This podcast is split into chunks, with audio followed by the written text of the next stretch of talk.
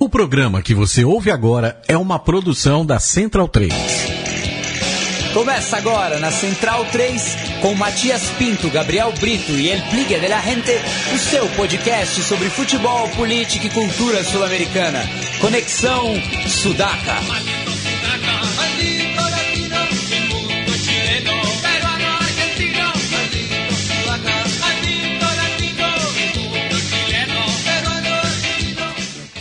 Ouvintes da Central 3, está começando mais uma edição do Conexão Sudaca, ocupando e resistindo suas placas de áudio na, a partir das sextas-feiras, mas você pode ouvir em podcast on demand, desculpa pelo estrangeirismo, é, para o resto da vida. É, vamos falar bastante de Libertadores, é, como temos falado na, nas últimas semanas, não dá para ignorar. É, e como sempre estou ao lado dos meus companheiros aqui. É, à minha esquerda está ele, Leonardo Lepre Ferro, o capo da Barra Brava Centralina. Tudo bom, Léo? Salve Matias, salve Gabri, Biglia, Hugo, nosso amigo aqui. Biglia que nos trouxe um vinho de cartão, mas oh, não é de cartão. É uma boteja. É uma boteja. San José de Apalta. É, é da onde? Chileno ou argentino? Chileno. Chileno, porque achei que fosse uma, uma alusão ao bodegueiro, ao Godoy Cruz, que pode garantir vaga para a final do, do campeonato argentino neste final de semana. É, né, joga, joga, com o San Martín de San Juan, o clássico, clássico regional. E o São Lourenço recebe o Banfield, né? E o que não vai ser no novo gasômetro, inclusive, né, o jogo. Teve muita polêmica, né, com, com a torcida do Vélez, né? Ah, mas eu, eu vi vendendo ingresso... É pro novo? Então a gente é tem que atualizar. Eu, eu, até onde eu, tinha visto... Site, tinha essa polêmica de cena no Rossel Malfitânia. Isso. A, a Barra Brava do Vélez já ameaçou por conta da, da rivalidade recente entre, entre os clubes, né? Mas a, a, eu, eu tinha visto, se não me engano, ontem no site de São Lourenço vendendo é, entradas para o novo gasômetro. Enfim. Já confirmamos. Já, já, já confirmamos a nossa audiência. À minha frente está ele, Gabriel Brito, o guerrilheiro da informação. Salve, Gabriel. Salve, Matias. Salve, Hugo, nosso convidado, Leonardo, Felipe, sempre um prazer passar as começar as noites de sexta-feira por aqui nessa bancada, falando do futebol e sul-americano e de outras cositas do nosso continente. Vamos que vamos. Bem, e o, e o Hugo, que já foi apresentado é, pela bancada aqui, é, é, um convidado coringa, né? Porque a gente tinha é, um um contato em Buenos Aires, que infelizmente é, ainda vamos tentar ao longo do programa falar com o Juan Pablo Mendes, que já, já é a terceira vez ou quarta, se não me engano, que vai participar conosco, ou não. É, mas o Hugo estava aqui no estúdio e esteve também em Belo Horizonte nessa quarta-feira é, para a audiência tricolor é, daqui da Central 3. Ele era um dos participantes do Vamos Vamos Tricolor para falar de, de São Paulo e Atlético Mineiro. E aí, Hugão? E aí, Matias, tudo bem? Bom, boa noite a todos aos, aos ouvintes, aos amigos aqui da mesa. Legal poder fazer parte hoje aqui do, do programa, que eu escuto sempre que posso. Programa muito bom, sempre alto astral, legal pra caramba, e estamos aí fazer, fazer parte. Valeu pelo convite. Só confirmar, hein, Mate, é no novo gasômetro mesmo, você tinha é, razão. É no novo gasômetro. E vocês ouviram aí o, o, o Skype, é, e a gente tem do outro lado da linha o Juan Pablo Mendes, do Diário Olé. Tudo bom, Juanpi? Alô, como les va? Un gusto en saludarlos y ponerme en contacto con toda la torcida brasileña. Un gusto poder volver a comunicarme. Bem, é, Biglia? Oi, Juan Pablo, é, o Felipe falando, boa noite, é um prazer falar com você novamente. O Juan Pablo, um grande amigo que eu conheci lá em Buenos Aires, é, especialista em futebol internacional. E... Mas eu queria falar bastante sobre esse momento político do, da Argentina, do futebol argentino. Teremos eleições na, na AFA e após a morte do Julio Grondona houve um vácuo muito grande de poder e uma disputa bastante acirrada, uma criação de uma uma possível criação de uma liga. Eu queria perguntar exatamente é, sobre essa questão, é, começando pelo, pela chapa do Tinelli e, dos grandes clubes, pelos quatro grandes clubes da Argentina, é, sem contar o Independiente, que, que é a oposição, que está do outro lado, né, no, liderado pelo Hugo Mojano. Eu queria que você falasse um pouco sobre essa união entre São Lourenço, Boca Juniors, River Plate e Racing, é, junto ao oficialismo do governo para essa criação dessa nova liga. Miren, lo, lamentablemente está en una crisis muy fuerte el fútbol argentino, pero es muy, muy duro, hay mucha incertidumbre en el futuro, no se sabe qué va a pasar. Es mentira que ya hay un acuerdo para que eh, Tapia, yerno de Hugo Moyano, sea el presidente de la AFA y Tinelli esté a cargo de la Superliga. No, no es verdad que ya esté el acuerdo cerrado. Eh, es lo que busca la gente de Moyano y de Chiquitapia. Ustedes saben que Chiquitapia es yerno de Moyano. Y la situación es muy compleja. Hay una lucha de poderes muy fuerte. Los cuatro clubes grandes que tú has dicho quieren sí o sí armar la Superliga. Independiente y los clubes del ascenso no lo quieren, eh, básicamente porque saben que con Chiquitapia tienen los votos del ascenso para llegar a la AFA y aspiran a una mejor distribución de los ingresos. Y el riesgo mayor es de una división, de una separación, en que la AFA esté intervenida judicialmente, lo cual puede provocar una sanción de la FIFA. Por algo ayer viajó un emisario del gobierno de Macri a, a, Suiza para hablar con Infantino y no le dio tranquilidad. Y la lucha de poderes se ha desangrado. Es muy tensa la, la situación. No se sabe cómo van a ser los campeonatos después de la Copa América.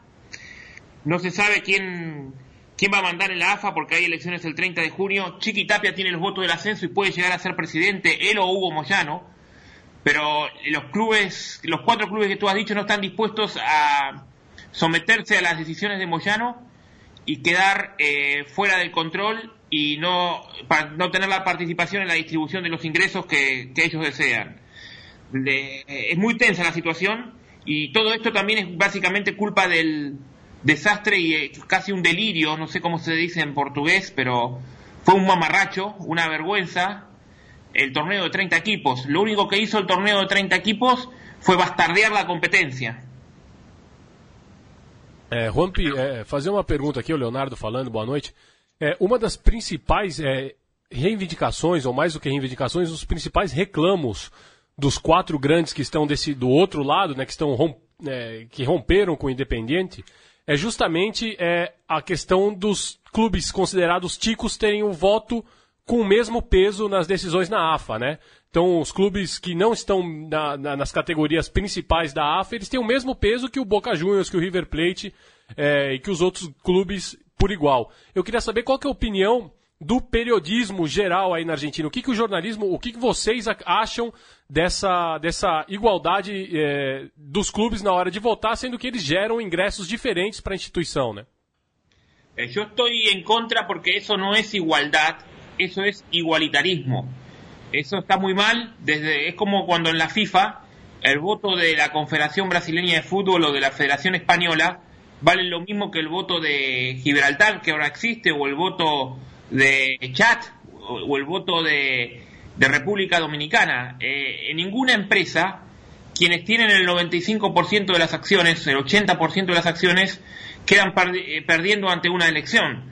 Eh, eso yo, no, yo creo que no es democracia, eso es igualitarismo y parte de la crisis se vive por eso, ¿no?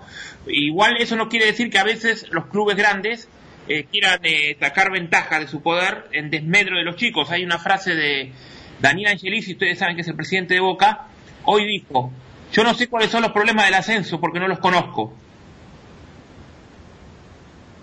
Gabriel. Eh, boa noite, Juan Pablo. Aqui é Gabriel. É, Ainda falando sobre essa eleição da AFA, eu queria que eu quero pedir para você situar um pouco mais o nosso ouvinte, o brasileiro de um modo geral que se interessa pelo futebol argentino, mas que não conhece o perfil dos candidatos, né? O Marcelo Tinelli, a gente de um lado, a gente sabe que é um empresário, um showman, tá, está numa figura da, da televisão e assim por diante.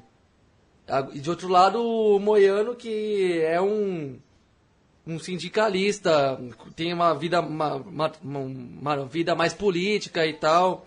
Então, qual que é o perfil dessas pessoas aí? Quais são as propostas em jogo para a Federação Argentina também? Enfim, o que, que você pode contar do perfil de cada um dos candidatos à eleição da AFA? Bueno, eh, todavía no están presentados quiénes van a ser los candidatos a presidente de AFA. Se sabe que Luis Segura, actual presidente, no se va a presentar, se va, se va con la, elección. Tinelli mantiene su, su postura, es un, se inició como jornalista esportivo del radio, eh, hacía vestuarista, eh, fue creciendo como periodista hasta convertirse en un showman, como tú dices, es un hombre, eh, es, el líder de todas las mediciones de rating con sus programas de, de televisión, que, de, que básicamente de entretenimiento, bailando por un sueño. Y Hugo Moyano es un sindicalista que de los gremios de los camioneros que fue fortaleciendo a su gremio con, con mucha creciendo mucho durante la época del menemismo. Sobre el final del menemismo quedó al frente de la Confederación General de Trabajo que es como ser jefe de todos los trabajadores argentinos. Y hace dos años eh, quedó como ganó la elección a presidente de Independiente cuando Independiente recuperó la categoría después de haber del reballamiento a la, a la Serie B y es un hombre de centro izquierda, Moyano, que siempre es muy combativo en sus discursos, en sus posturas.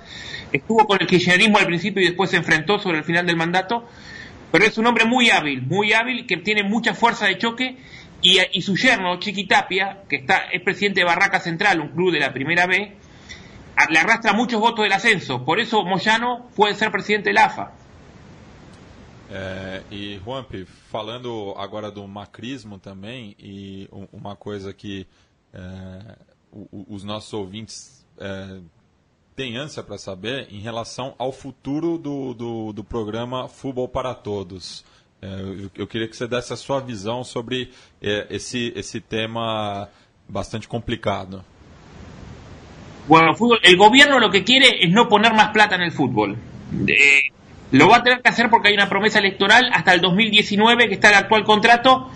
2019 se va este gobierno y va a comenzar eh, una nueva licitación, un nuevo sistema que no sabemos ahora si se mantendrá por señal abierta o será por cable, será codificado, que ustedes saben que codificado, cada cliente paga por el partido que quiere ver. Eh, el fútbol para todos ahora ha cambiado con el cambio de gobierno porque durante el kirchnerismo era uso solamente para propaganda política. El kirchnerismo utilizaba el fútbol para propagandizarse y para descalificar y atacar a la, a la prensa opositora o a los políticos opositores. Era, no había publicidad privada en el fútbol para todos. Todo publicidad del, del, del política a favor del kirchnerismo y en contra de, de, la oposición. Con, con, la llegada de Macri licitó los partidos en distintos canales de televisión privados y algunos lo mantiene eh, la Canal 7, que es la TV pública, la, del Estado, pero eh, cada, cada canal paga por los partidos que transmite, pero aún así eh, sigue siendo deficitario para el Estado eh, sostener económicamente al fútbol para todos. Además, ustedes saben que hubo desvío de fondos del dinero que el, el Estado le daba a la AFA para los clubes por el fútbol para todos iban a financieras que descontaban los cheques, eh, daban menos plata a los clubes y esas financieras tenían vínculos y contactos con gente del gobierno y gente de la AFA. Entonces acá también hay una investigación que está realizando un juez por corrupción en el desvío de fondos, ¿no? Que, de, de la plata que debía ir a los clubes porque el Estado ponía una plata pero los clubes recibían menos porque, bueno, la corrupción ustedes saben cómo es. Pero bueno, eh, el fútbol eh, va a ser por abierto, canal abierto, hasta el 2019. El gobierno eh, macrista no quiere, quiere poner cada vez menos plata y el argumento, bueno, era previsible un hombre como Macri que siempre tuvo mucho cuidado en los recursos de Boca y en los recursos de la ciudad de Buenos Aires siendo jefe de gobierno, era previsible que buscara bajar los costos. Era previsible y no, no, no, esto no es ninguna sorpresa. Que, y el futuro, lo sabemos hasta el 2019, se va a seguir transmitiendo por canal abierto, pero durante todo este tiempo el gobierno va a mantener la política de tratar de bajar los costos. E, e sobre a, a, alguns jornalistas que faziam parte do, do programa do Futebol para Todos e tiveram é, os contratos ou não renovados ou rescindidos, por exemplo, até o caso do Hélio Rossi, que saiu na época até a criticar é, muita coisa interna, né, do próprio de dentro do programa. Eh, mira, yo creo que haber entendido, perdona que yo no, no falo bien en portugués, con el cambio de gobierno, al pasar los partidos a distintos canales de televisión como Telefe, Canal 13, algunos siguieron por América, otro canal de televisión, y algunos siguen por el canal del Estado, hubo contratos que no fueron renovados y otros que fueron renovados, incluso se renovaron contratos de periodistas que son muy opositores al macrismo, como Alejandro Apo, pero otros como Mariano Hamilton o Elio Rossi quedaron afuera. Eh, la situación es muy compleja, yo no conozco el caso puntual de Elio Rossi, pero eh, eh, hay gente que se quedó afuera, y, pero también hay hay que decir que hay gente que se quedó afuera que utilizaba el fútbol mientras relataba un partido, elogiaba a Néstor Kirchner, elogiaba a Cristina Kirchner, o sea, había relatores que en medio de un gol felicitaban al gobierno nacional. Y creo que eso no un periodista nosotros como periodistas deportivos no nos podemos permitir desviarnos del foco. Si bien hay libertad de prensa tenemos nuestra opinión política y todo eh, con todo derecho podemos ejercer nuestra postura política. A mí no me parece correcto que se aproveche del poder que uno tiene como eh, periodista deportivo y que tiene, está en un contexto de transmitir un partido de fútbol, relatar un partido de fútbol, que aproveche ese contexto para tratar de sacar ventaja política cuando sabe que hay otros compañeros que no pueden hablar a, favor de o, en contra de, otra, de una determinada idea política. Yo les voy a dar un dato que es increíble, ¿no? Pero en, la época de fútbol para todos del gobierno kirchnerista, eh, era Canal 7 el canal que transmitía y otro canal de televisión fue contratado para emitir un documental sobre Néstor Kirchner, muy favorable a Néstor Kirchner, producido por el mismo kirchnerismo. Y, eso era en Telefe, otro canal de, aire. Pero durante el canal de, de, el canal 7 mismo promocionaba ese programa de Telefe, de Canal 11. Esto es como si un cronista de Globo Esporte le pida a, la audiencia que vea eh, Globo, que vea Bandeirantes. No existe. O sea, eran situaciones que eran vergonzosas las que pasaban. Bom, Juan Pablo, é, eu queria que você falasse um pouco sobre essa, o, o domingo de decisões na Argentina. Você é, fizesse um resumo do que foi a campanha do Godoy Cruz, as características do, do time do Gagego Mendes, ex-zagueiro do São Lourenço e do Vélez. E também, por outra parte, falar do, do Lanús, que teve a melhor campanha, um time muito elogiado pelo, pelo Tata Martino, como o melhor time do, do da Argentina no momento. Eu queria que você falasse um pouco sobre o Granate do, do Jorge Almirón e também do, do Godoy Cruz, que tem essa vantagem de domingo, se vencer o San Martín e San Juan, de decidir o campeonato argentino contra o, o Lanús. Sí, bueno, Godoy Cruz algunos le dicen el Leicester de Argentina. Godoy Cruz es un, es un equipo que se hizo sólido colectivamente, que no tiene grandes individualidades, pero aprovechó la explosión del Morro García y y hay un volante que se está desempeñando muy bien y puede pasar a Boca Junior, que yo les recomiendo que traten de seguir lo que se llama Suki. Es un jugador que tiene buen primer pase, sabe desmarcarse, sabe llegar al área rival. Y, y a Jovi también, un ecuatoriano que también ha progresado mucho, que mismo en Ecuador me habían dicho que no era, que no, no, había dejado buena imagen, pero acá explotó. Y bueno, gallego Méndez es un técnico que sea, que es argentino, que jugó básicamente en el fútbol argentino, pero que estuvo varios meses eh, por, por Alemania entrevistándose con Jürgen Klopp, con gente del Bayern Múnich, con otros entrenadores alemanes viendo entrenamientos. Es un técnico que le gusta formarse y que le hace, hace una base muy sólida de la disciplina. A mí me en charlas que he tenido con él me ha mostrado carpetas donde dos o tres meses antes ya sabía cómo iba a ser el entrenamiento de tal día, de cómo iba a ser eh, los ejercicios que iban a realizar determinada, en, determinada eh, partido es un hombre muy trabajador que ha tenido la oportunidad de armar un equipo sólido desde lo colectivo sin tantas individualidades. En cambio, Lanús explotaron individualidades que se habían tenido episodios muy buenos en el fútbol argentino, como yo le puedo decir, Lautaro Acosta en su etapa anterior en Lanús había estado muy bien al punto que lo había contratado Sevilla. José San había sido goleador del fútbol argentino, había, le había ido muy mal en Racing, pero Lanús recuperó su nivel. Eh, tiene un arquero bueno Lanús, Monetti, eh, tiene Gustavo Gómez, un zaguero que ha, evolucionado mucho. Eh, José Luis Gómez es otro jugador lateral que, ha, que, ha, jugado, que está jugando muy bien. Eh, bueno, Román Martínez siempre fue un jugador con muy buen manejo, es un enganche que, maneja bien la pelota, que tiene buena capacidad de habilitación. Y bueno, Almirón había testeado en Independiente su sistema ofensivo. Le gusta atacar, le gusta tocar por abajo pero en Independiente no se pudo consolidar porque fallaba mucho defensivamente. El equipo perdía una pelota y era gol del rival. Era, se, debilitaba mucho el equipo cuando perdía la pelota. Acá consiguió un equilibrio que no había conseguido en Independiente. Es más sólido defensivamente, tiene un mejor arquero y bueno, es sin duda es el mejor equipo de la- del fútbol argentino en este momento con individualidades que están muy muy muy bien y tiene variantes Lanús. Eh, Víctor Ayala es un volante paraguayo con, con muy buen cambio de frente, muy buen pase largo. Junior Benítez es un delantero muy encarador, muy encarador. Pablo Mouche es un delantero que había pasado por Boca y que estuvo en el fútbol de Ucrania, que estuvo en Palmeiras, bueno, ustedes lo conocen, en Palmeiras yo sé que no le ha ido muy bien, pero eh, eh, en este esquema de juego muy ofensivo le está yendo bastante bien, y bueno, eso es el, esa es la explicación de por la cual Lanús hoy ya está clasificado para la Copa Libertadores, y va a ser, y para mí, sea San Lorenzo o sea Godoy Cruz, para mí es el candidato a campeón del torneo.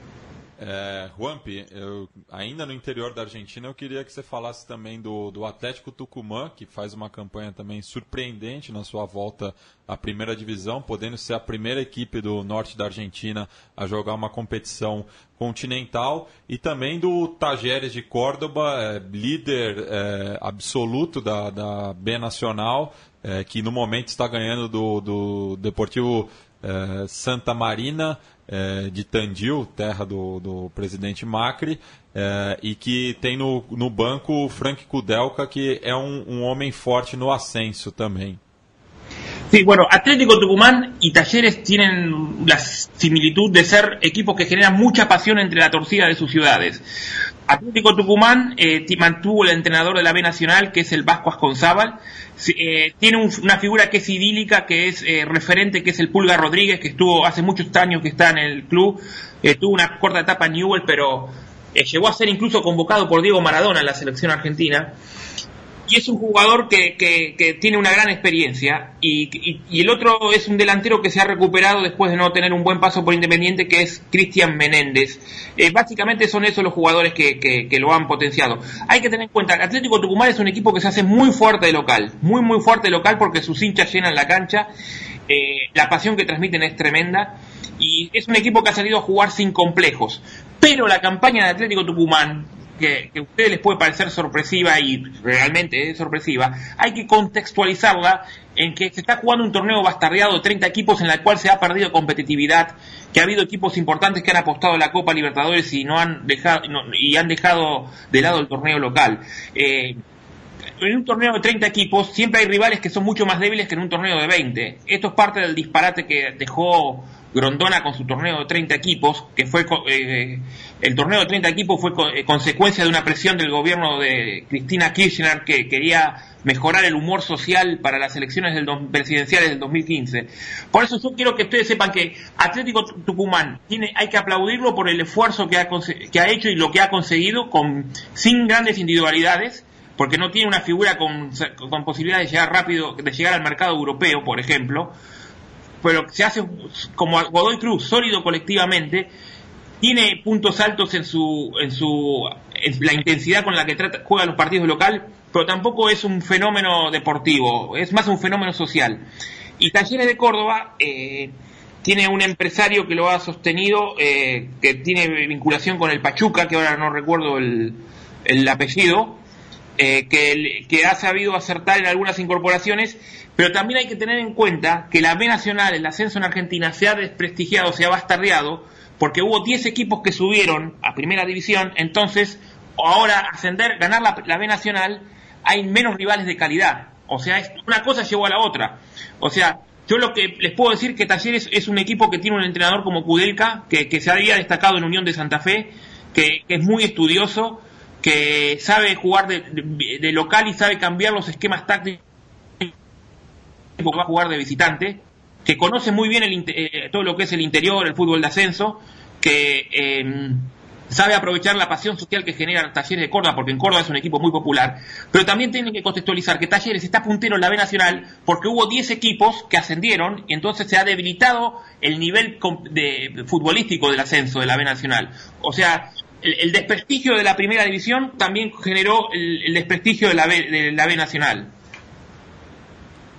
É, certo, Juan Pablo. Bom, acho legal esse panorama que você coloca aí, não só sobre o que é o torneio de 30 times, como também o efeito que ele tem nas divisões de acesso, que são muito importantes também, e que, vendo de longe, acho que ficam mais fracas mesmo quando, quando você incha demais a primeira divisão e sendo que a Argentina é um país onde o acesso sempre foi muito forte, muito competitivo, com grandes torcidas e tudo mais.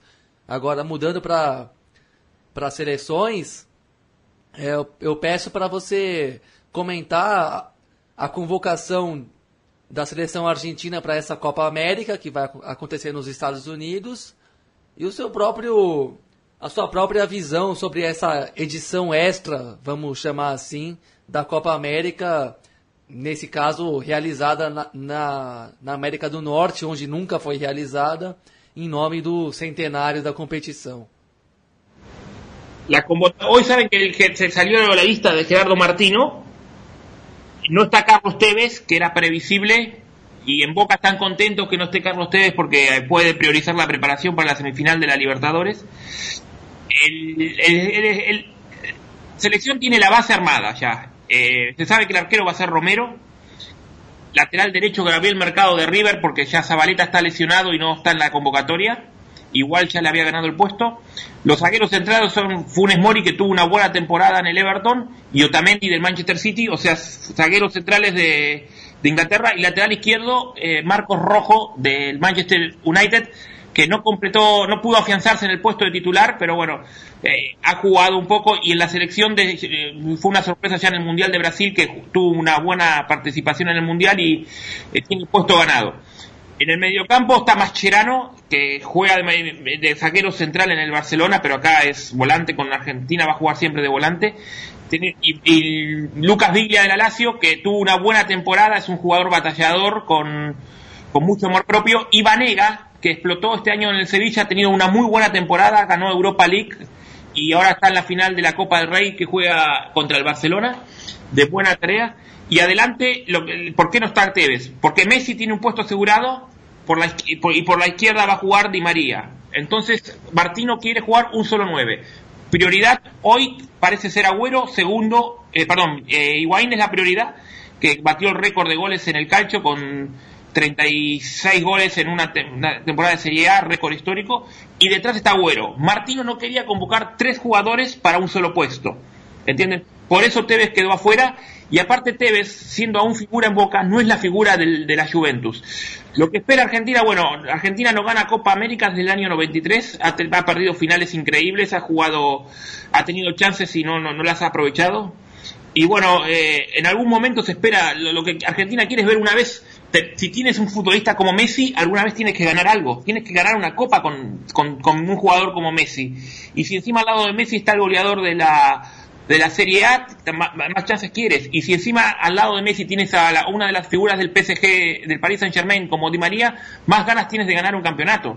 O sea, es, la hora de que Argentina eh, gane una copa con, con, Messi, que Messi sea campeón con Argentina, aunque el público argentino está más eh, ya eh, con las finales perdidas ha perdido la pasión con la Copa América y eh, un partido de Boca por Libertadores tiene mucho más rating televisivo, pero muchísimo más que um partido da seleção argentina em Copa América.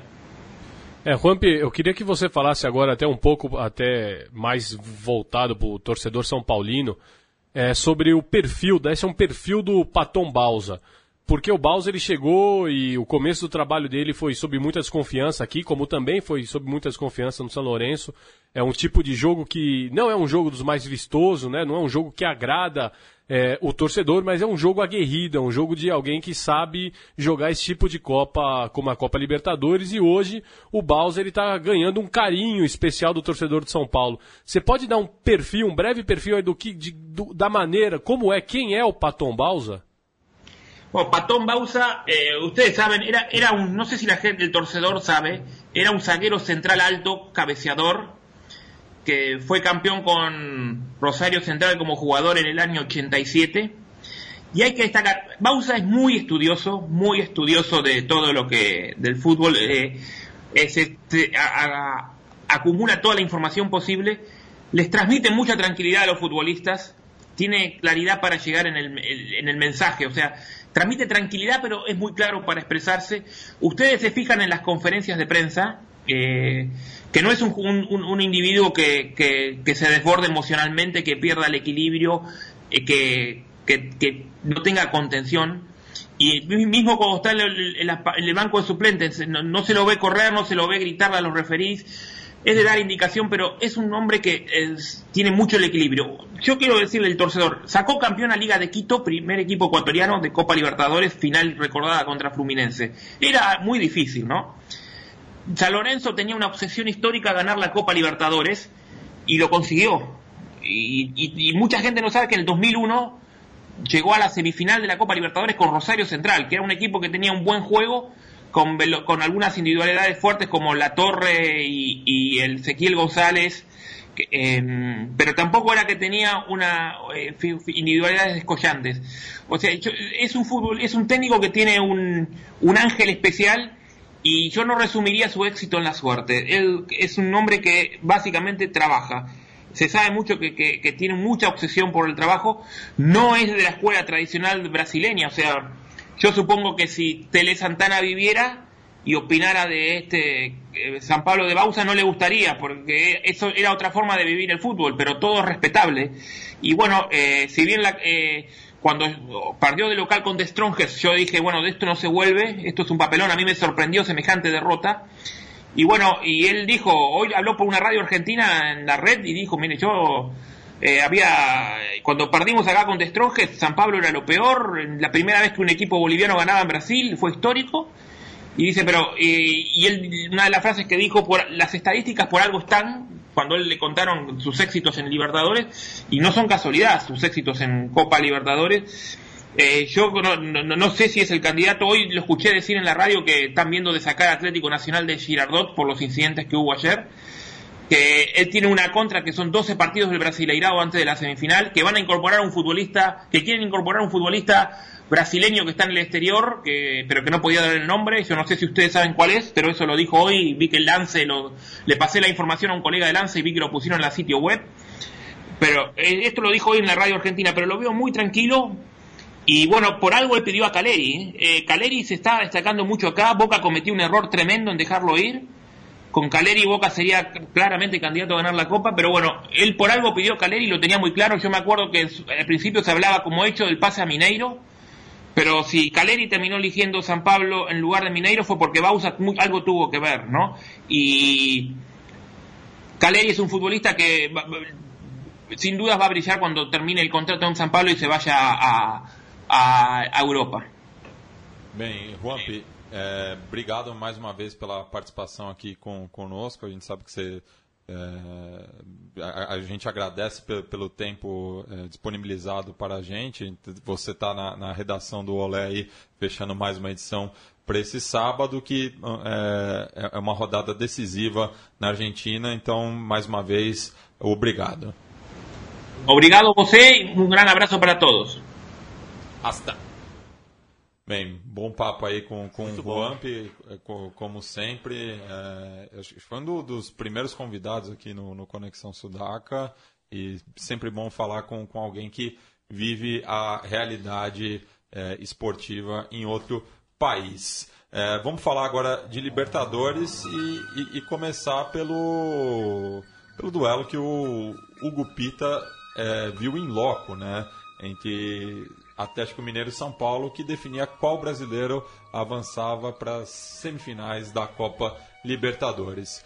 É, Hugo, fala mais ou menos como estava a atmosfera lá é, no, no, no Horto, bairro de Belo Horizonte, onde fica a Arena Independência.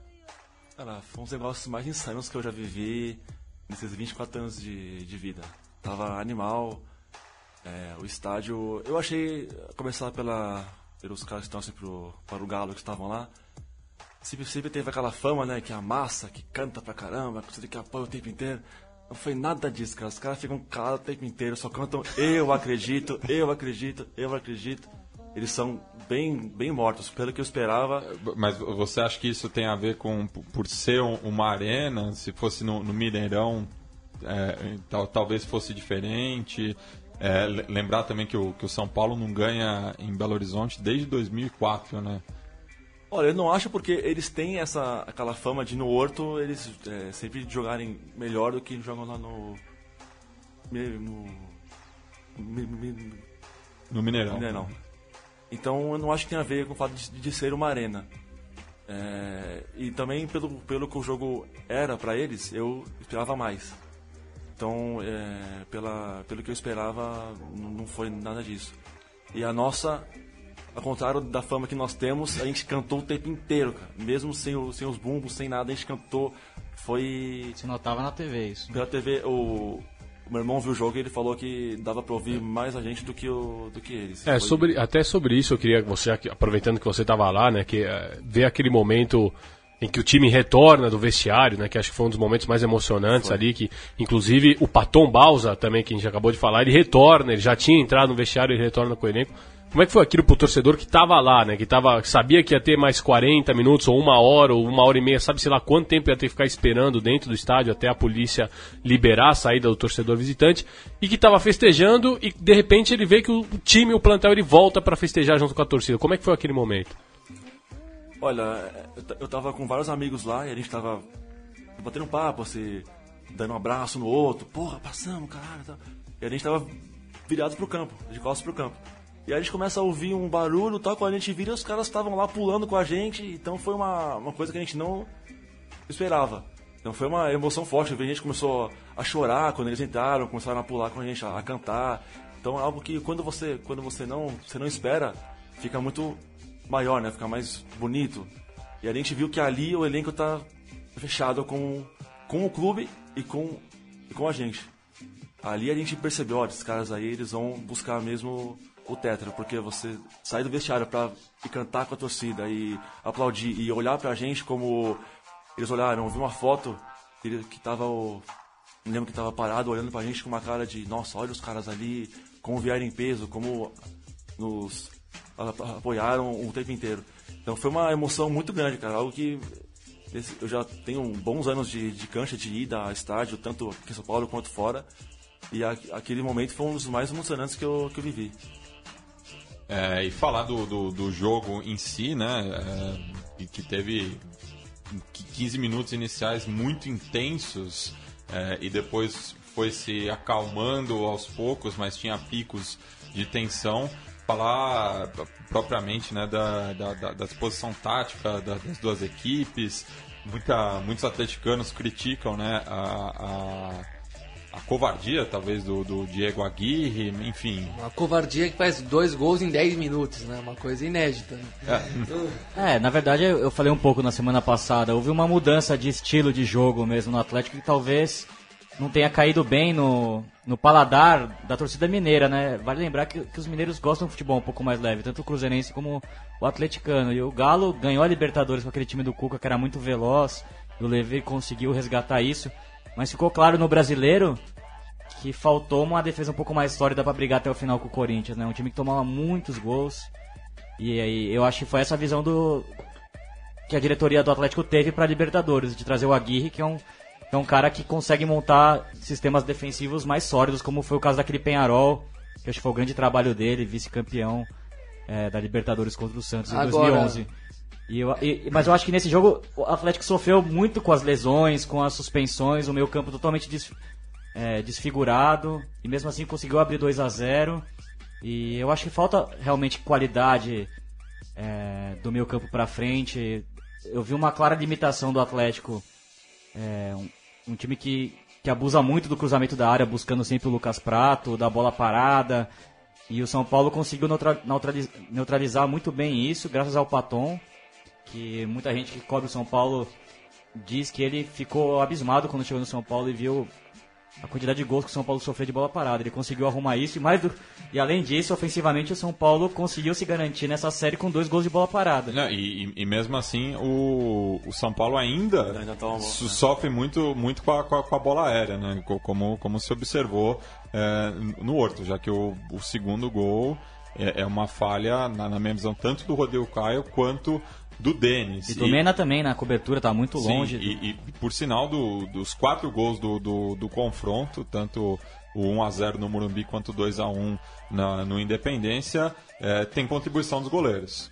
Porque, o, o- o- na, na minha opinião, é, Denis e Vitor falham nos dois gols é, que suas equipes sofreram. Sim, sim, mas até, até falha, a, a falha do Vitor no gol do Maicon é, é- é monumental, inclusive, e custou a vaga pro Atlético. Eu, eu acho mais ainda o gol do Michel Bastos. Ou aqui no Morumbi? É, eu, eu acho que o, que o, que o gol no, no Morumbi foi uma falha maior até do que no, no gol é, no Independência. É, As bolas no primeiro pau, né? É. Agora, o que eu queria destacar, e até aproveitar o gancho, já que o Ramp deixou pra gente, que ele fala muito sobre a tranquilidade que o Balsa passa. Isso era alguma coisa que eu tava pensando quando eu tava assistindo o jogo na quarta-feira, que eu tava pensando. é, se a gente fizer um exercício aqui de memória, né? Lembrar do São Paulo de 2013, que perde justamente pro Atlético, ou até o São Paulo anterior, o São Paulo da época do Murici, o São Paulo vitorioso é, no, no cenário nacional, mas o São Paulo desastroso no cenário internacional. Eu fico pensando a, a tranquilidade que o Balsa passa desde a linha, de, da, da linha lateral é justamente essa. Eu imagino o São Paulo do Murici tomando 2 a 0 com 15 minutos de jogo e o jogador olha para o lado e vê o Murici chutando tudo que tem direito, xingando Deus e o mundo, esbravejando, e eu imagino que o São Paulo sairia de lá goleado na quarta-feira.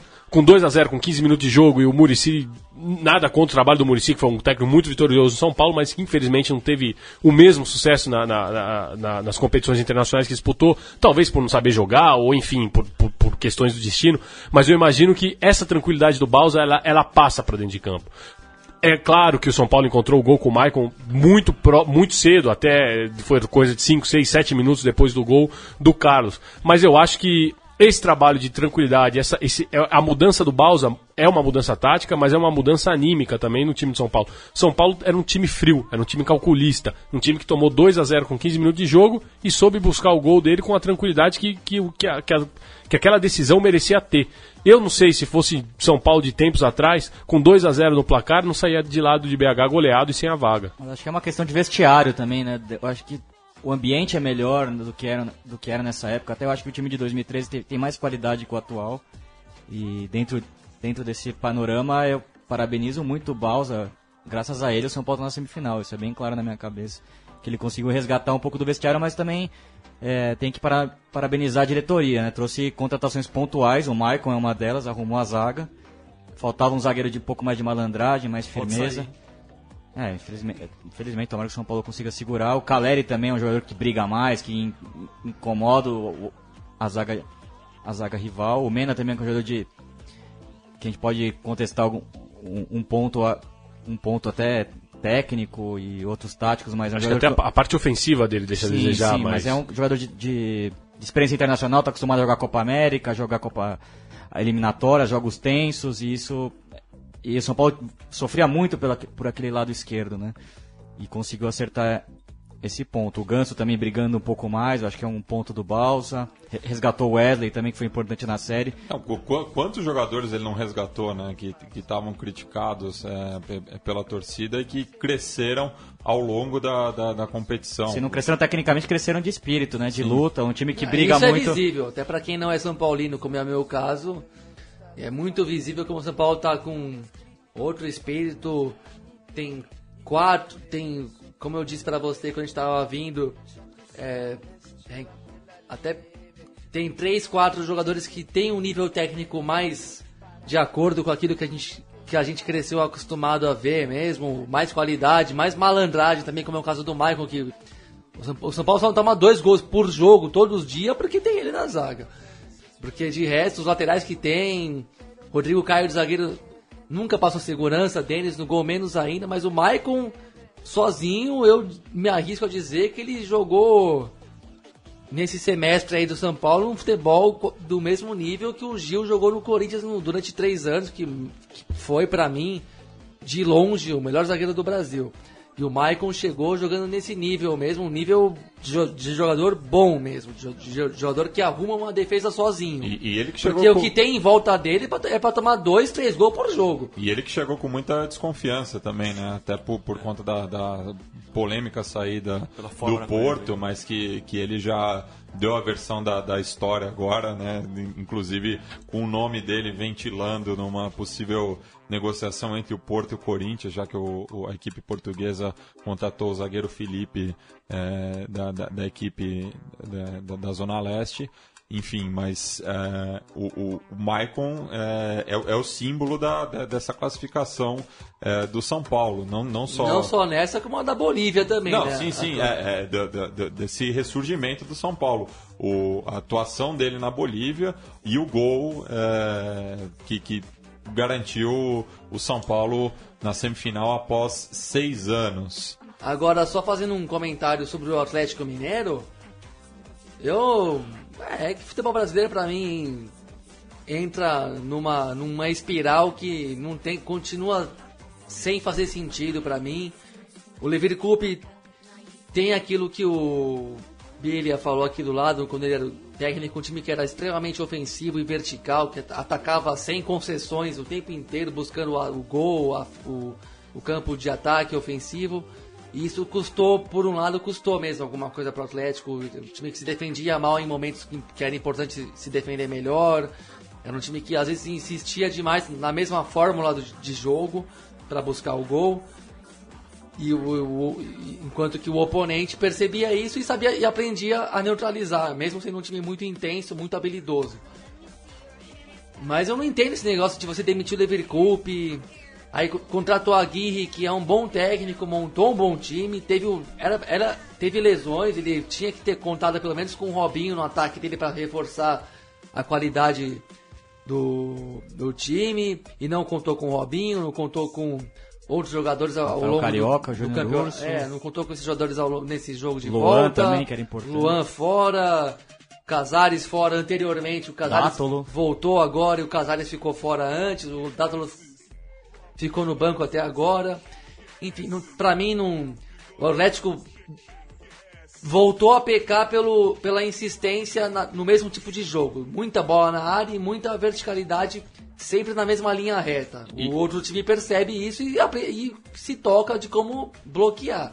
E, e a, e a minha crítica, é, e assim como a de muitos atleticanos, em relação à, à covardia do Aguirre é em relação ao Dátolo, né? Que a- a- apesar de não tá estar 100% na, na sua condição física, é, entrou muito tarde, né? O, o- justamente o Gabriel está falando dessa insistência nas bolas cruzadas. Foram mais de 20 cruzamentos na, na, na área do São Paulo. O Atlético estava sempre buscando é, o, o jogo aéreo, mas é, eu imaginava que o Dátolo po- podia criar mais problemas jogando com a bola rente ao chão. Sim, sim, o Dázolo até acho que entrou tarde, mas é isso. Não foi tudo do jeito que o Aguirre teria planejado na cabeça dele. O Carlos, que jogou muito bem, teve que sair no intervalo por causa da coxa. Já tava sentiu a baleado, coxa, Já né? estava baleado. É um ótimo jogador, mas tem recorrentes lesões musculares, não é de hoje. Ah, Ele já tinha feito a, a opção de colocar o Cleiton um pouco antes também. Enfim, não é, não foi tudo. não é- o, o técnico, em primeiro lugar, o técnico não controla tudo. Ele faz opções, mas ele não controla tudo. Teve cinco, seis lesões importantes no time dele. Então, um erro aqui, outro ali, eu acho que o Atlético Mineiro, primeiro, fez 2 a 0 rapidíssimo, que é uma coisa que qualquer um pede a Deus, fazer 2 a 0 em 10 minutos. Depois, passou o jogo inteiro atacando, deu bola na trave, deu sufoco. Esse, é, teve aquela bola que o Cleiton perdeu de frente pro gol, que ele podia ter tocado pro Casares, uma jogada que o Atlético conseguiu se infiltrar por dentro e por pouco não foi gol. Então, fez um jogo de time grande, fez um jogo pra ganhar. Então eu acho um absurdo demitir o Aguirre, assim como já achei errado Na demitir o verdade, Leverkusen. ele, ele se demitiu, mas, Mas- ele, ah, sim, mas ele é- só antecipou É, o, o que viria. É verdade, ele, ele- teve o ato, mas ele mas era isso. Percebeu, né? Já se discutia antes do jogo que se não passasse a coisa ia azedar. Porque perdeu o, o estadual do América, o clima não estava bom. Mas como é que o clima não tá bom se ele tem cinco meses de trabalho? Ele eliminou, ele se classificou num grupo difícil. Ele eliminou o Racing, que é um time grande, e parou no São Paulo, pelo- pelo- sendo que a série foi, do- foi 2 a 2 O São Paulo se classificou pelo, pelo gol de visitante E dois gols de bola parada. né? dois gols de bola parada e tal. Tem toda uma. Tem vários detalhes aí que, como eu disse, escapam do controle de, de qualquer treinador, não do Aguirre, de qualquer treinador. O jogo é jogado no campo. Mas acho que é, um- é mais um Então, choque de é- estilo mesmo. É, né? mas eu acho que não, não é. Sabe, demitiu o Levine, demitiu o Aguirre e demitiu, mas enfim, fritou o Aguirre em seis meses. Dois técnicos tão bons desses, vai contratar quem? Quem, quem, quem, quem que é tão Marcelo melhor que esses Oliveira caras? já foi anunciado. Sim, mas que daqui a seis meses, por essa toada, vai estar queimado também. Eu acho que a ausência do Calil É- também na, na direção. é um cara que tinha um todo- pouco mais, que bancava um pouco mais os É uma, é uma espiral que se repete. Eu não entendo o Brasil até quando vai ficar nessa daí de queimar técnico, de não tem clima. É, cinco, seis meses a corneta já fica num nível insuportável. O, o Balsa perdeu lá a posição e já. já Por muito fora. pouco, o Balsa O não- Balsa também não, qua- não- quase não que- saiu. É aliás, mal comparando, porque realmente a campanha dele no Palmeiras foi pífia. foi pífia, porque ele não conseguiu encaixar e realmente ele é... talvez tenha até sido melhor mesmo o Ricardo Gareca ter saído. O Ricardo Gareca fez 13 jogos no Palmeiras.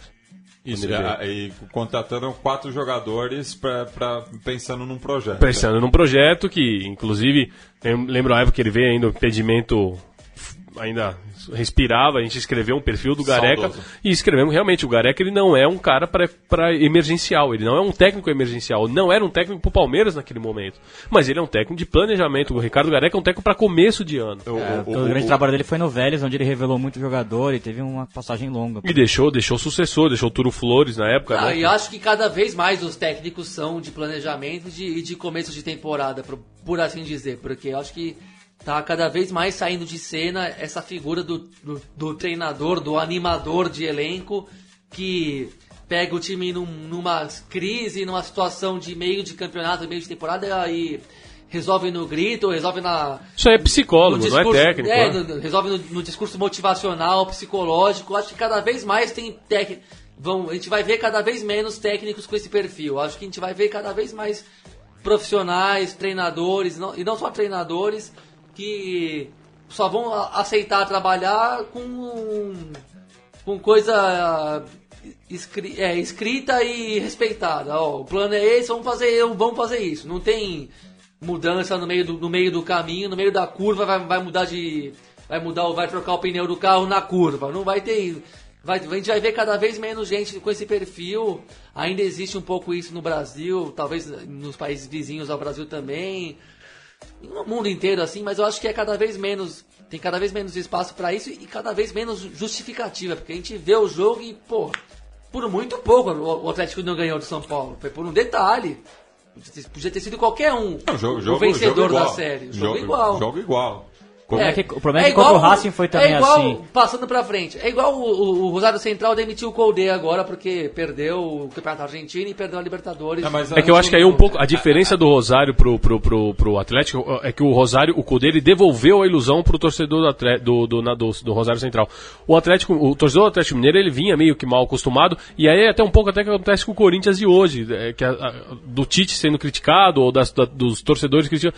É um período entre safra que o Corinthians passa, porque o Corinthians vem de uma série muito vitoriosa, de anos muito vitoriosos, e o Atlético também vem de anos, vem de anos vitoriosos na sua história. Então, esse período, querendo ou não, entre aspas, deixa o torcedor um pouco mal acostumado, e aí ele vê alguma coisa que o, o, o Aguirre, que tem uma proposta de jogo um pouco diferente que o que o Biglia marcava aqui do que o próprio Levir Coupe, ou o Tite, que sofreu com um, um- sequestro de jogadores no mercado chinês, e ele está tentando ainda encontrar um novo Corinthians. E aí a gente vê o cara no primeiro jogo do campeonato, é, a torcida vaiando o, o, o- André, com razão ou sem razão, mas vaiando o Bruno Henrique, vaiando. Então, é, o Gabriel tá aqui, pode falar um pouco mais de propriedade, mas eu acho que é um pouco injusto esse, esse imediatismo do torcedor para times que são que vêm de campanhas vitoriosas, que são times que estão agora sofrendo um pouquinho entre safra, o que é completamente normal. E só, só, só esclarecendo o Gabriel também, o, o Kudê já dava sinais de que não, não queria continuar no Central justamente por é, não saber da onde ti- tirar forças depois da, da eliminação da forma como foi. Falando agora do jogaço que teve no, no Atanásio Girardot, é, eu, eu vi muita gente comentando é, durante o, o jogo, após o, o- o gol de pênalti do Marco Ruben, que já tinha deitado a vaca do, do Atlético Nacional. Eu fui um desses. É, mas Marco Ruben, que como a gente comentava ontem, é grande jogador, grandiosíssimo jogador, mas pode botar na conta dele. Ah, aquele lance foi um absurdo. Aquele último lance, quando ele já achava que já estava tudo indo definido, já estava nos acréscimos, né? Que já foi um pouco antes do gol do Berril. Que eles perdem uma chance. Ele, eu não lembro quem era, se era o Gil Lo Celso ou o Gil Romero. É, de, é pra envelhecer lembrando desse lance. Não, mas acho que não só Ainda do... bem que não fui eu que perdi um gol desse, assim. É. Eu ia ficar velho lembrando dessa jogada pro resto da vida. Mas acho que o que mais dói no, no torcedor do Central é, é ter visto uma queda tão brusca na- no, no futebol do time. E pra mim, não só o, o Marco Ruben, mas como o Donati no segundo gol. A, É a falha, é uma falha que. É uma falha de. E só me corrigindo, foi o Sérgio, não foi o Gil Romero. o Sérgio. É. E, e o, e o, o Colde também foi muito mal no- nas mudanças. Após, ah, é, ele, ele tira o Montoja. Que é o grande mas motor- por lesão, né? Se lesionou, se lesionou. Aí traz o, ele traz o time do, do Nacional pra dentro, né? Que Ele, ele põe o Gil Romero, que é um volantão, faz um doble 5 com o Musto. puxa o Serve para cobrir um dos lados dos laterais. Só depois que ele coloca o Lo Celso também entra muito mal, expulsão estúpida. É, mas ali eu acho que aí a expulsão do Lo Celso foi meio que Desespero já. desespero, já viu que não ia dar e a coisa tava, o bicho tava pegando, ele falou, eu vou dar um soco pelo menos que Também eu, é uma se eu- Só pra sair Só de, de alma lavada. de alma lavada. Mas, enfim, chamou demais. O... Teve uma imposição física im- impressionante do Nacional de Medellín, um time fisicamente muito. Isso eu achei muito chamativo mesmo. O Nacional de Medellín, o jogo, o jogo inteiro indo pra dentro, indo pra cima, com gás, com força física. Eu achei isso. ah, Porque no jogo da Argentina eu achei muito equilibrado, os dois times propondo e tentando, tentando se agredir de uma maneira igual. Na Colômbia, não. O, sem, se não fosse aquele um pênalti muito injusto, a meu ver, logo de cara contra o time da casa, eu acho que o Central, pelo que foi o, o desenrolar do jogo, teria sido amassado de forma categórica. O jogo só foi até o final porque, tava, porque, porque o gol de visitante do Central estava classificando o time argentino para as semifinais, né? Mas- É, e, e aí fica uma curiosidade, né? Que o, o, o Atlético Mineiro ele esteve apenas 5 minutos classificado no, nos dois confrontos. E o Nacional de Medellín esteve apenas 6 minutos classificado nos dois confrontos. Mas o que vale é o minuto final. É o minuto final. Não, e inclusive, até É, é, agora você me lembrou de 2007, o Corinthians. O, o- o Corinthians só, esteve uma rodada na zona de rebaixamento em 2007. Adivinha qual? a última. Mas até sobre isso, e aí voltando, eu queria saber a opinião de vocês também sobre isso, é sobre essa pausa que vai ter na Copa do Mundo agora. Porque eu acredito, hoje, apesar do São Paulo estar nesse, nessa ascendente tremenda, a maneira como se deu a classificação do Atlético Nacional ontem, coloca, se tivessem que jogar na, na semana que vem, colocaria o Atlético Nacional nas duas próximas semanas, eu acho que a, a maneira como o Atlético Nacional se classifica é muito parecida com a maneira que o São Paulo se classifica, ou até mais. E o time do Atlético Nacional é muito mais encaixado, muito mais redondo que o do São Paulo. Mas a, a diferença é que o, que o Atlético Nacional ele não tem nenhum ponto de insegurança. Enquanto que o São Paulo, eu acredito que se, o- jogo fosse na semana que vem, o Denis ainda ia ter. Dizem que tem uma música que já é o chuta lá no Denis que é gol, né? Que é, é mais ou menos a mesma coisa. E, e- enfim, eu acho que, o- que que o Atlético Nacional ele, ele vai pro confronto com o São Paulo sem dúvidas. Enquanto que, que, que- o São Paulo ainda tem, tem muitos setores em dúvida. Inclusive, o próprio Maicon ainda não está confirmado na, na, na- na continuação, que é um absurdo, né? É, em termos de, de planejamento. Claro, você traz o jogador por empréstimo é, durante um semestre, mas você tem uma competição que dura é, mais de um semestre. Sim. O meu medo é mais um novo caso Betts, né? Lembra? De Sim, final e- de Ricardo 2016? Oliveira. Será que pensou perder o Maicon no- no mesmo, mesmo estilo? Na Mas mesma pensando, circunstância. mas pensando por outro lado, o São Paulo pode se arrumar no brasileiro, ter um pouco mais de, É, de futebol, né? exatamente. Porque o time tá indo muito nessa mística, muito gol Mas de é por isso que eu- parada.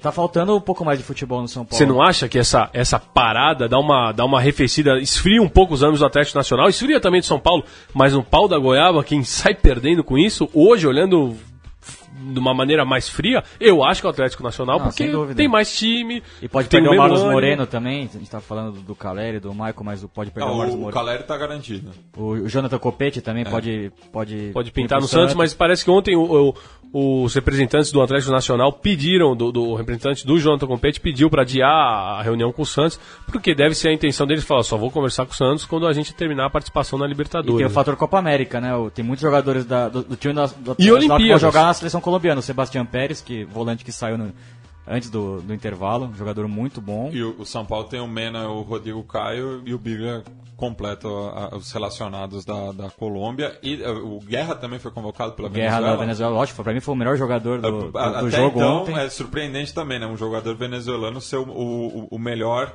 na minha opinião, a- a- até as semifinais da Libertadores. Enfim, tem também o, o zagueiro, o Felipe Aguilar, que tava no banco ontem, que jogou o primeiro jogo. É, quem mais tá lá? O Marlos Moreno, o O Ibarbo. Merria, O Merria também. O, e o Ibarbo, se não me engano, o Ibarbo também que tava no jogo ontem, né? Centroavante. Enfim, Ele e o- tá, tá lesionado. É, e o lateral esquerdo também que fez o pênalti, Farid Dias. Sem contar o Boca Negra que não foi convocado, mas já, já, já fazia parte da seleção. e, a, e a Colômbia que também eh, disputará os Jogos Olímpicos, né? um- É, em agosto, seleções. né? En- Enquanto o, Boca também tem, tem jo- jogadores relacionados para as Olimpíadas, não, não para a Copa América. Não pra Copa América. Eu não sei quem são os, os- os atletas do Boca, mas imagino aí Eu que, acho que o Pavon que deve ser o Pavon, que de O- grande o atuação, Pavon a gente vai falar aí já. O Geno Peruzzi, talvez. lateral direito. Eu, se, se eu não me engano, o Fabra também tá relacionado, né? Pelo lado do Boca, é o colombiano Fabra, lateral, mas também tá, é jogador de centro. fundamental na série, né? Sim, sim, muito bem no- nos dois jogos e o, o pênalti que ele bate, a tranquilidade que Ele, ele, é, que ele é o bate. único que espera o goleiro definir o canto, mas acho que a gente vai É, falar aí do. Porque, enfim, da- daqui a pouco a gente fala, só concluir o confronto no, no Atanásio Girardot, que teve o melhor e o pior da Copa Libertadores em doses cavalares, né? Ah, começar pela torcida, lindíssima a torcida, né? Comentava com o Gabriel como na Colômbia ainda tem um pouco mais de festa do que em outros países da América do Sul. Bastante bumbo, bastante bandeira. É boa a presença também da torcida do Rosário Central. Nossa, muita gente tava linda a torcida do Central como visitante. Enfim, um jogo que voltou a nos entusiasmar, assim, pelo, não só pelo jogo, pela emoção, mas pela atmosfera, né? A comemoração dos gols, aquela loucura toda. E, e cabe lembrar que eu acho que mais da metade do- do- do- dos presentes no, no- no estádio é, municipal ali da, da capital de Antioquia é, nunca viram o Nacional de Medellín jogar uma semifinal de Libertadores, né? Por isso que o, o choro do, do- do garotinho ali foi tão emblemático, né? O, o Nacional de Medellín não, não disputa essa instância É, é, e- classificatória desde E 95. a comemoração do terceiro gol foi uma coisa É. Bonito, hein? E o, Pesadíssima. E o, e o que é legal deixar marcado assim pro, pro, pro ouvinte é que o desejo desses caras serem campeões é igual ou maior que o desejo do torcedor de São Paulo, que os jogadores de São Paulo. O colombiano ele tem essa, essa, essa necessidade da Copa Libertadores, sobretudo o torcedor do Atlético Nacional, eles querem, eles desejam muito. É, assim, é uma coisa. Não que os outros clubes não queiram também, claro que querem, mas assim, é uma. Como o Juanpi usou a palavra, é uma obsessão. É um processo também longo, começou com Osório, essa base de jogadores. E um negócio que se reclama muito na Colômbia é que essa falta de temperamento, falta de brilho, que, que às vezes falta no jogador colombiano nessas fases, né? E ontem teve de sobra, né? Um time que, que foi, que empurrou o Central, que acreditou até o final, que na hora de dividir, de arrumar uma confusão também, não pipocou pro Rosário Central e vai vir muito forte. Já vem com o histórico de vencer o São Paulo numa semifinal também, de Copa Sul-Americana. No Morumbi. No Morumbi, um time que até jogava um futebol mais bonito, mais vistoso que esse. Mas eu acho que o Reinaldo, Rueda é um treinador um pouco mais pé no chão, deixou uma defesa mais sólida. O Atlético, de Madrid- o Atlético de de Medellín tomou É ato falha aí, é, um outro time sólido, né? Ia falar da- das, um time que tomou quatro gols, perdeu só aquele jogo em, em Rosário, na Rogito. Um jogo de ida. e- Mas também há, há- de se dizer que a série anterior contra o Huracan não foi nada disso, Rosário, Exatamente, o Atlético foi- Nacional. É, foi, É, a inclusive, gente tá, a os- gente os tá três tomando últimos jogos com o Huracan, porque os três o últimos. 0 a 0 É que o também. 0x0 meio que parecia um acordo de comadre ali, né? Ma- Mas, assim, colocando na conta, no, no- na ponta do lápis, só não três jogos. Agora, a série com o Huracan, o Atlético Nacional, a gente tá só tomando por base, óbvio, que a última impressão é que fica, foi a de ontem. Mas o que o. Eles não jogaram absolutamente nada contra o Huracan. Não, Mas assim, e- você- isso que comprova também que a, a fase de, de grupos e, e- e o mata-mata são duas coisas distintas, né? É, é, muita gente falava também desse mito do- da, da melhor campanha na, na fase de grupos, porque em- em- convertendo em título só o Atlético Mineiro é, conseguiu. É, é, Mas como qualidade de futebol, você vê que é um time um pouco mais, como diria o Balsa, de hierarquia, né? Um time que toca um pouco melhor a bola, que tem mais qualidade, que tem um pouco mais de conjunto, que eu acho que é muito, passa muito pelo que o Osório fez ali há 3, 4 anos atrás. É um time que tem identidade de futebol, que tem um senso coletivo, dois laterais que passam bastante ao ataque, dois volantes, que pra mim é a melhor dupla de volantes do, do futebol sul-americano, né? O Sebastião Pérez e o Alexandre Merrier, que fez um partidaço ontem. Não, o Mejia jogou muito ontem, não só ele, muitos caras de que mostraram mesmo qu- qualidade técnica, inclusive no- todo mundo elogiou o time do, do Rosário Central no, no- no aspecto técnico. E ontem foi- foram 90 minutos do Atlético Nacional jogando melhor. Saiu atrás, tudo bem, mas jogando melhor, impondo o, o- o seu futebol. E isso na parte não só física, não, na parte técnica também você via que estavam num dia num dia melhor, Guerra, o Berrio, que jogou, acho na minha opinião jogou, tá, talvez sido o melhor jogador em campo, até pela pela raça, porque comprou briga, jogou bem e comprou briga ao mesmo tempo, enfim. Um time que tá chegando muito bem mesmo e a, a comemoração do terceiro gol pra mim é uma coisa maravilhosa, assim. Que, e quando a câmera focaliza o, quem fez o gol, já tá, todo, já tá todo mundo armando o soco, assim, é uma coisa sensacional. assim, nem parece que foi um gol logo ali. Tá todo mundo pensando em dar um soco em alguém quando, quando a câmera fecha nos jogadores o, o mesmo. Musto já fecha o punho, né? Eu achei fa- fantástico, assim. Sem contar a invasão atrás do gol também. né? A invasão da torcida, o Gandula, o, a- Gandula entrou na briga, deu um chutinho no jogador do, no busto. É aquele cara que entra pra separar É. com a mão na cara do, do é, outro. É, é. sensacional. Entra pra separar com a mão na cara de um, dando um chutinho por baixo e sai correndo, tirando onda, fazendo sinal, é, chupa. não sei o quê. eu- eu eu, eu, eu- bom, eu só pode ser critico- errado, mas eu achei sensacional. Eu só critico a atuação do goleiro reserva, que nesse momento a gente sempre espera. É, Uma voadora aparecendo na, voadora vindo do, do alto do, do- do- da TV, um E, pé. e dessa vez não rolou. O goleiro reserva foi muito contido, esperava mais. viu? Realmente, Grandes sempre- entidades do futebol, do futebol não moderno é o, o goleiro reserva. o goleiro reserva realmente ausente. né? Nota zero pra ele. É, e falando ainda é, so- sobre essa polêmica, te- teve os jogadores do, do Nacional de Medellín falaram é, que, que aquilo foi uma desforra por é, provocações racistas, né, por parte de algum dos jogadores do, do Rosário Central. É, eu serei polêmico aqui. Não tô defendendo, óbvio. Se aconteceu mesmo, ele tem que ser punido porque isso é safado que faz. Se você brincar com a cor do outro, com qualquer, qualquer coisa que for, ou brincar entre aspas, né? Ou sem ofender o outro assim, você tem que ser punido, porque é coisa de safado. Agora, a gente tem que ver também o que, que foi dito, né? A gente não sabe o que, que eles dizem. E se diz muita coisa dentro de campo, né? Um pro outro, desde de, de, de mexer com a mulher do outro, salário, cor. Realmente, aquilo ali, eh, infelizmente, entre eles, jogadores, existe uma, entre aspas, licença poética dentro de campo. Eles se falam de tudo.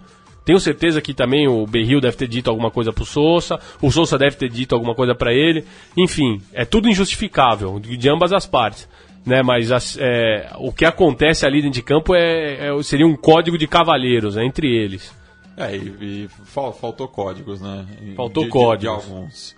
É, enfim, passar agora para o confronto entre Boca Juniors e Nacional na, na Bomboneira. E o surpreendente Nacional, que é eliminado com apenas duas vitórias e uma derrota. É, o resto, tudo empate. É, e quando sai o, o- o gol contra do, do Cata Dias, eu pensei comigo mesmo, vai, vai, eu vou ver uma das maiores retancas da, da história. Ah, e um, Faria Felipão ter orgasmos do outro lado. tem que parabenizar o Gustavo Munua pela montagem do time. Um time que poderia ter avançado nessa série contra o Boca. Ali- Aliás, um amigo meu argentino falou que ele é parecido com o Tinelli.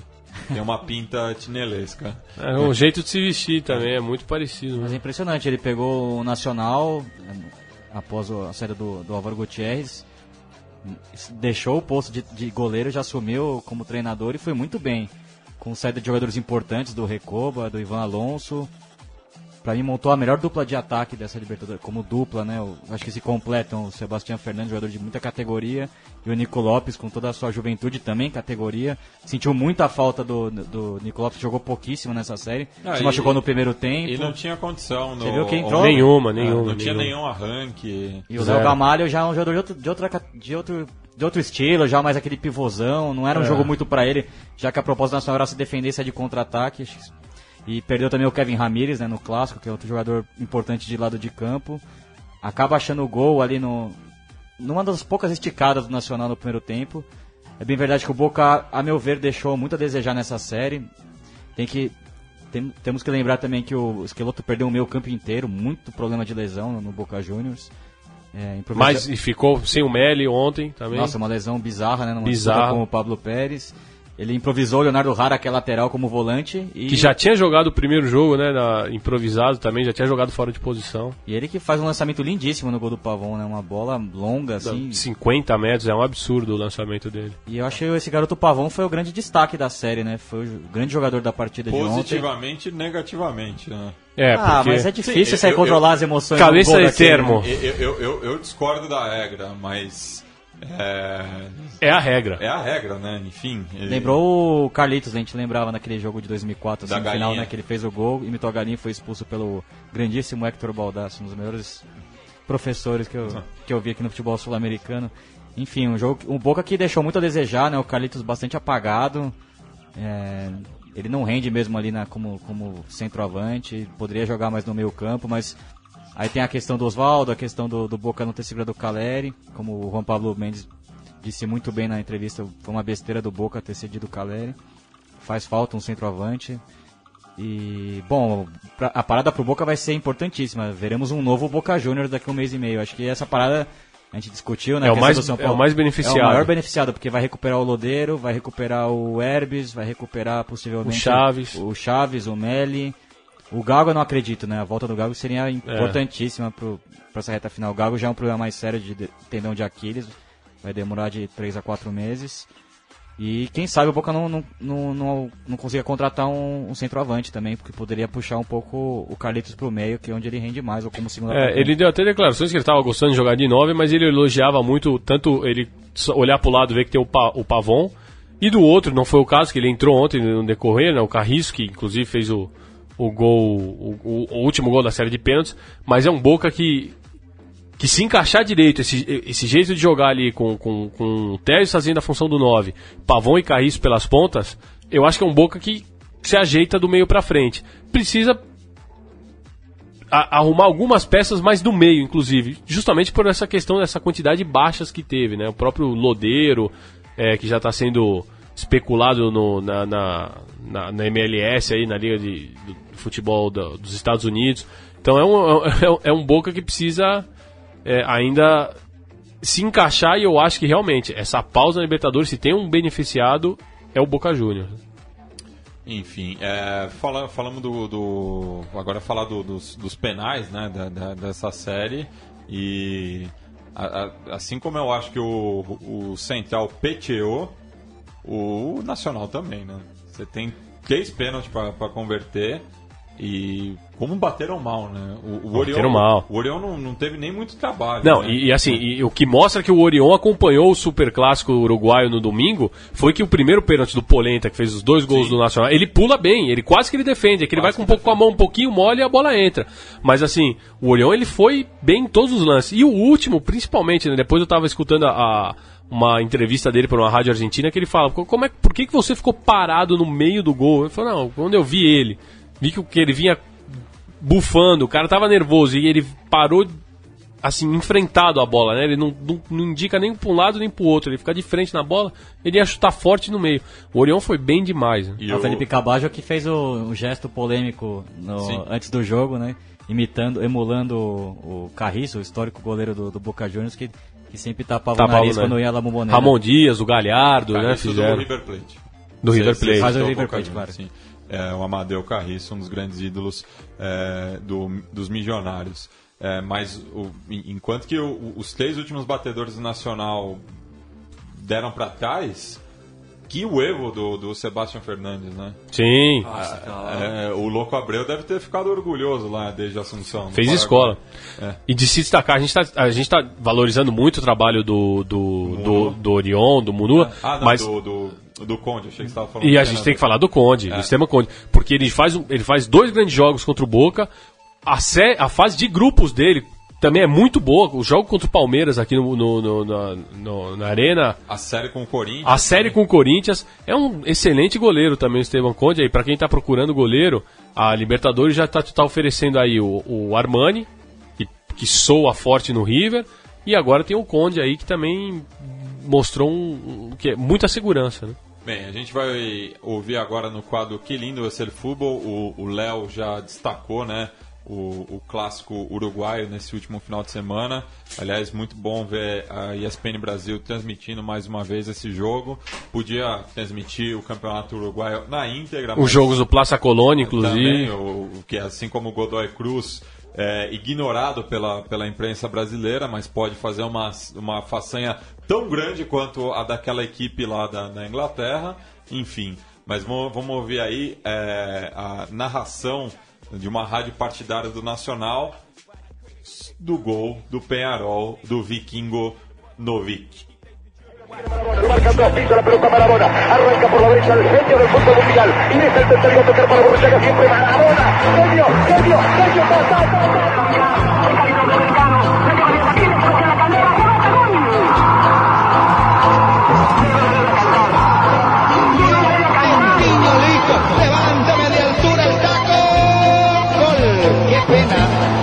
Gol del Corinthians, Ronaldo. Qué lástima. Qué lindo que es el fútbol, pibe. Qué lindo que es el fútbol, pibe. gente vai ouvir agora a narração do, do Javier Moreira, da rádio Passion Tricolor, é, do gol do, do, do, do Novik, que garantiu o empate para o Penharol nos acréscimos com um jogador a menos, como, como dizem lá na banda oriental. Alô, Penharol. Quedan 10 segundos y se termina. 7, 6, 5. Y ahí la pierde Peñarol. Sáquela. Sáquensela ahí. La tienen ellos en ataque. El pase para Forlán. El pase atrás en la última. Terminal, lo juez. El carga ahí. El cabezazo. Gol de Peñarol. En la hora. Increíble. Increíble. Empate en la hora. Y Nacional se queda sin la posibilidad del triunfo. Un empate increíble. E assim é o futebol.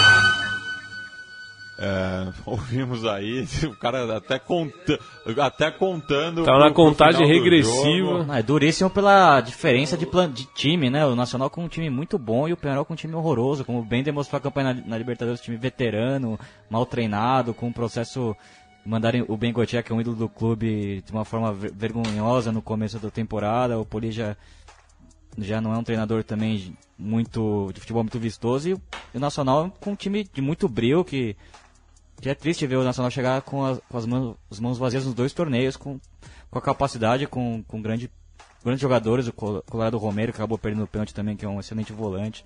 Até para o mercado brasileiro, uma dupla de, de ataque com o Nico Lopes e Sebastião Papelito Fernandes, que é uma dupla de, que nenhum time brasileiro, por exemplo, tem de ataque. E vê escapar. Um, um time também de veteranos, né? Com o Victorino, o Fucile.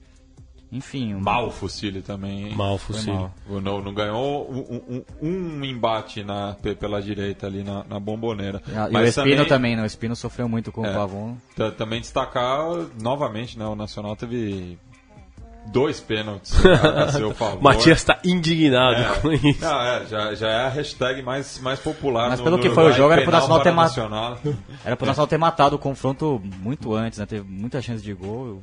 Inclusive, a, a, torcida do Penharol já até colocou um dos memes aí na, que tá rolando na, nas redes sociais. É um, são duas bandejas vazias com migalhas, né? O tal do que se quedou sem el pan e sem la torta, né?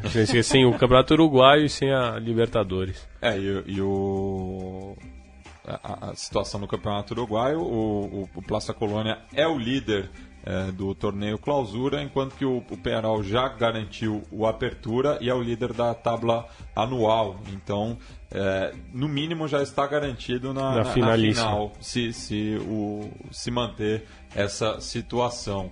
É, Bigla, a gente está ouvindo ao fundo aí El Remolon, é, que é uma banda de cúmbia vigeira eletrônica que estará presente na virada cultural? Pois é, teremos um, um palco na virada cultural, um palco de música tropical, que eu acho bem bacana. Aliás, está bem interessante a virada cultural. A, a, aonde está localizado esse palco? Vai ser o palco da, da Barão de Limeira. Ah, é, é meio tradicional ali, né? Ali perto da, da residência do, do nosso grande Gabi. Enfim, um, um, palco bem interessante. Teremos três atra atrações é, sudacas nesse palco. É, teremos o Remolon da Argentina, que vai tocar às 3 da manhã. Antes deles, a Uma tem o Mitu da Colômbia também, é, banda do guitarrista do Bomba Estéreo, que já rolou aqui na nosso Conexão Sudaca, na entrevista com o Fernando Rosa, que destacou bastante a, a cena cumbieira da, da Colômbia. Enfim, então é uma banda de cumbia eletrônica na, na pegada do, do Bomba Estéreo. E no, no domingo teremos é, o Cumbia All Stars, é uma reunião de grandes músicos dos anos 60 e 70 do, da cumbia peruana, mas da pegada psicodélica, com bastante guitarra. E vai ser um show bem bacana, é uma banda que, que tocou, tá tocando bastante na Europa e vem pelo, pro Brasil pela primeira vez. É uma reunião de, de caras que tocaram com, com os Destejos, com Los Mirlos, com o Juaneco e Sucombo, aquelas bandas míticas que, que já até rolou aqui da, da, da cumbia psicodélica peruana nos anos 70. Enfim, fica aí a dica. É sempre bacana a virada cultural, né? A cidade sendo tomada, todo mundo indo pra rua. Desencanar um pouco da loucura que é São Paulo. E é, pelo, pelo, adiantar da hora, a gente não vai falar do, do confronto entre Independente Del Vale e Pumas, que também é, que, que, está em aberto, né? Afinal, é, essa semana teve o primeiro jogo e também já, já esclarecendo que semana que vem não teremos programa E a partir da outra semana é, estaremos em horário novo. O, o Conexão Sudaca começará a partir das 9 horas. Isso porque a Trivela, que é nossa parceira, terá um programa de segunda a sexta aqui na rádio às 8 horas, falando tanto da Copa América quanto é, da Eurocopa. É, mas estamos aqui no estúdio com três simpatizantes do Racing Clube e nesse final de semana também a rodada do Campeonato Argentino marca a despedida de Diego Milito é, do, do futebol profissional. É, queria que vocês falassem aí, Léo, Biglia e Hugo, sobre o que representa El Príncipe para a Academia. Ah, pra mim, muito, né? O Milito que começou em 99, né? É, saiu da base do Racing, chegou no momento mais, mais complicado do clube, né? O ano da quebra. E em 2001 ele é campeão com o time do Mostaça. É, não era titular absoluto, mas fez gols importantes. Somente ali no começo da campanha, um 2x1 contra o News Old Boys no, no cilindro, que ele faz os dois gols. O titular, na- no caso, foi o Rafa Maceratesi, fez a dupla com o Tiante Esteves. Depois fez uma carreira brilhante na Europa, principalmente na Inter. Na, na- no Zaragoza também foi muito bem, com seu irmão, o Gabriel.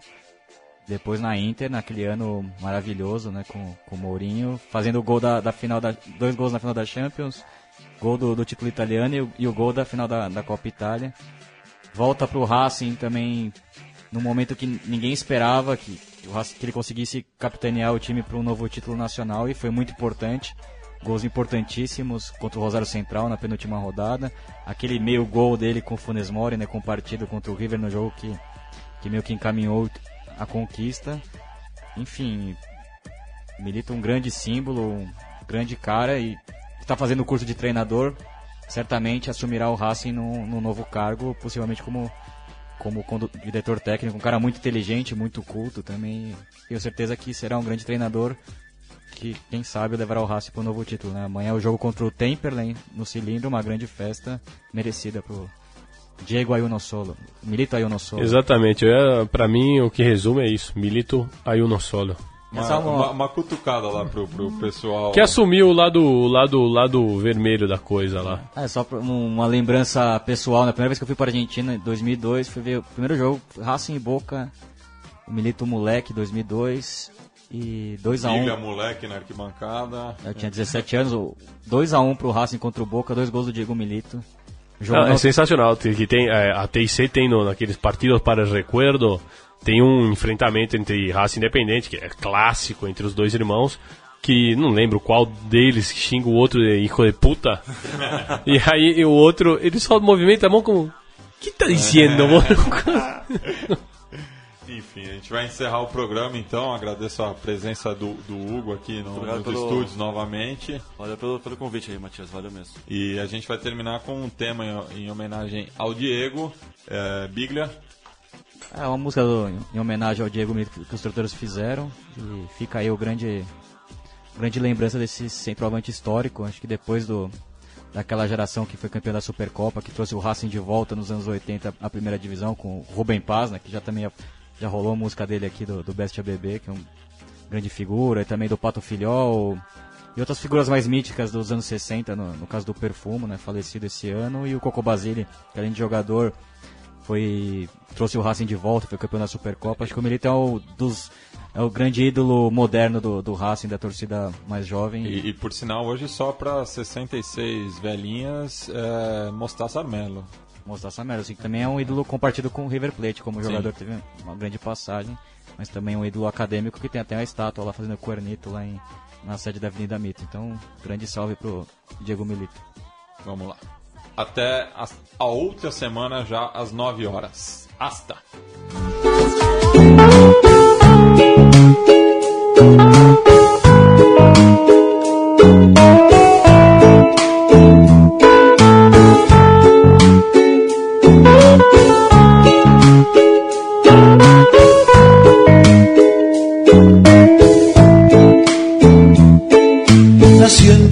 aires y dudas, con alma y corazón celeste y blanco.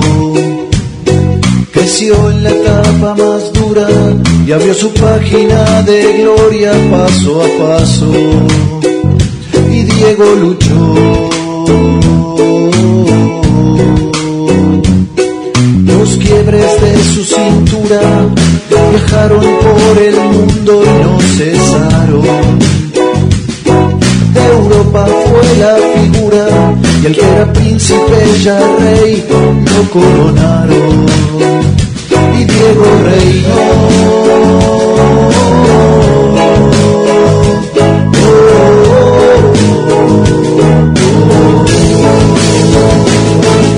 Pero el primer amor nunca se olvida. La gloria eterna está en el corazón. Lo esperó toda la vida y regresó con sueños de campeón. Nuestro Diego siempre nuestro porque nunca se olvidó que la historia se completa donde todo comenzó. Diego siempre fue y siempre será de Racing, porque Racing es pasión, su Y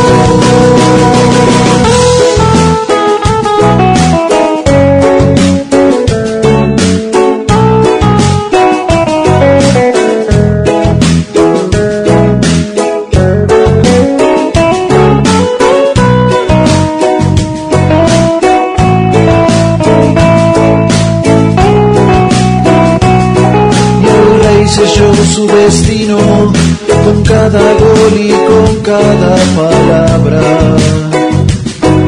Vistió de gala el cilindro y cada grito avivó el fuego de su alma. Y Diego brilló.